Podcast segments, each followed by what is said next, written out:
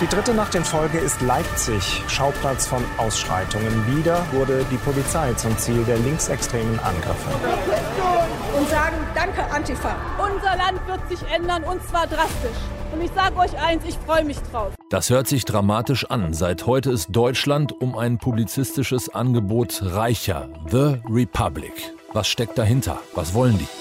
Deutschlandfunk Nova. Kurz und heute mit Till Hase.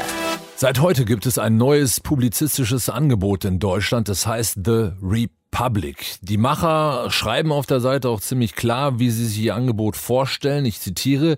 Wir stellen uns dem politischen Linksdrift in Deutschland entgegen, mutig, kraftvoll und entschlossen. Wir kämpfen für Freiheit, für Sicherheit und Wohlstand. Unsere Mission ist ein bürgerliches Deutschland. Zitat Ende. Wer steckt hinter The Republic? Ein ehemaliger CSU-Mitarbeiter, Armin Petschner-Multari heißt er, unterstützt wird das Projekt aber auch von Friedrich Merz, von Caroline Bosbach, die da Kolumnistin werden soll und die Tochter ist von CDU-Politiker Wolfgang Bosbach. Allerdings muss man auch sagen, Leute aus der ersten Reihe der Union. Dorothee Bär zum Beispiel von der CSU und Carsten Linnemann von der CDU haben in den vergangenen Tagen dementiert, etwas mit The Republic zu tun zu haben. Was soll das ganze Projekt? Wohin soll die Reise gehen? Darüber habe ich vor der Sendung mit dem Politikwissenschaftler und Kommunikationsberater Johannes Hilje gesprochen und ihn als erstes gefragt, was haben die vor? Was ist der Plan?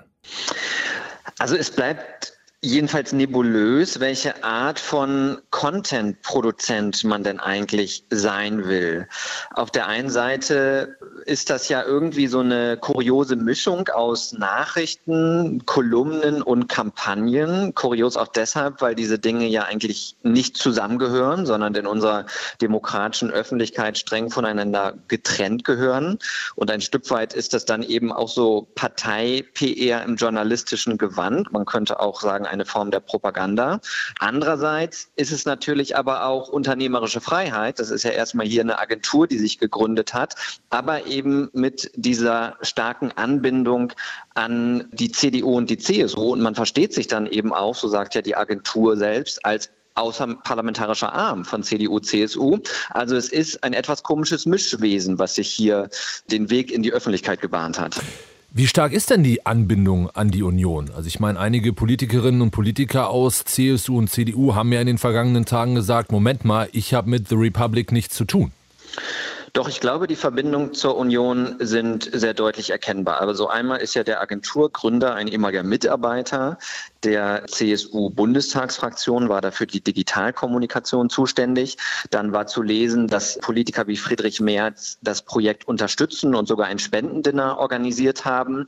Also man kann schon sagen, dass hier das Vorfeld der Partei aktiviert werden soll durch eine Agentur, die ganz stark von der Partei aber mit unterstützt wird, zumindest von Teilen der Partei. Man kann es sicher nicht auf den CDU-Bundesvorstand jetzt zurückführen, aber von Akteuren aus der Partei. Und das ist natürlich insgesamt sehr interessant, weil wir befinden uns ja derzeit in einer Phase, wo sich die Union versucht, neu auszurichten. Und deswegen muss dieses Projekt auch als ein Versuch gewertet werden, diese Neuausrichtung der Union zu beeinflussen. Aber vielleicht nochmal zurück zu dem Plan oder dem Versuch, der hinter diesem Projekt steckt. Also was ist die Absicht? Also geht es in Ihren Augen dann darum, dass so eine privatwirtschaftlich organisierte Seite ganz andere Sachen verlautbaren lassen kann, als das eine etablierte Partei könnte? Oder was steckt genau dahinter?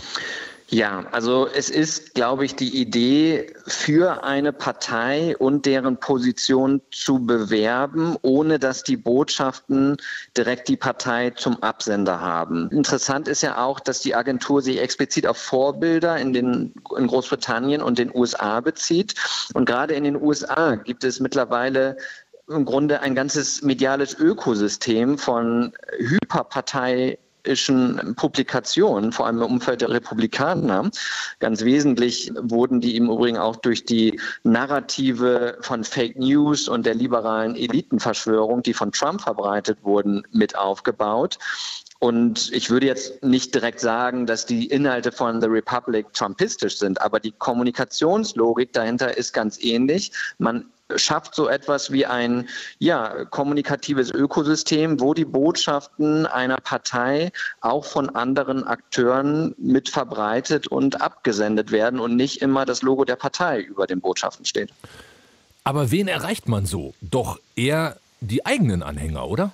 Von einer breiten Wirkung würde ich derzeit auch nicht ausgehen. Man muss ja auch sehen, das Startkapital beträgt offenbar momentan nur 200.000 Euro. Das ist sehr wenig, um digital kampagnenfähig zu werden. Aber mir ist ehrlich gesagt auch die politische Strategie dahinter schleierhaft. Man will nicht mit Programmatik, sondern mit Polarisierung den Diskurs verändern.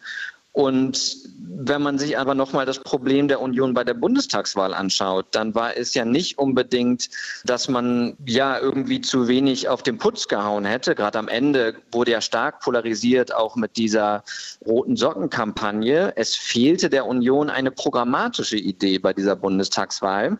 Und diese programmatische Idee ist abgesehen von diesen populistischen Schlagworten bei The Republic ja bisher auch nicht erkennbar. Und ich glaube, gerade wenn man auch junge Leute erreichen möchte, das scheint ja auch so ein bisschen Teil des Ziels zu sein, dann sieht man gerade auch bei jungen Leuten eine hohe Diskrepanz zwischen den Themen, die sie bei dieser Wahl interessiert haben. Da hat selbst die Junge Union letztens eine Umfrage in Auftrag gegeben und an dieser Umfrage gesehen, dass sie ganz andere Themen gesetzt hat im Wahlkampf, als die jungen Leute eigentlich interessiert hat. Und deswegen bin ich mir nicht sicher, ob The Republic jetzt wirklich ähm, der richtige Schluss ist aus diesem Wahldebakel für die Union. Der Politikberater Johannes Hilje über The Republic. Deutschlandfunk Nova. Kurz und heute.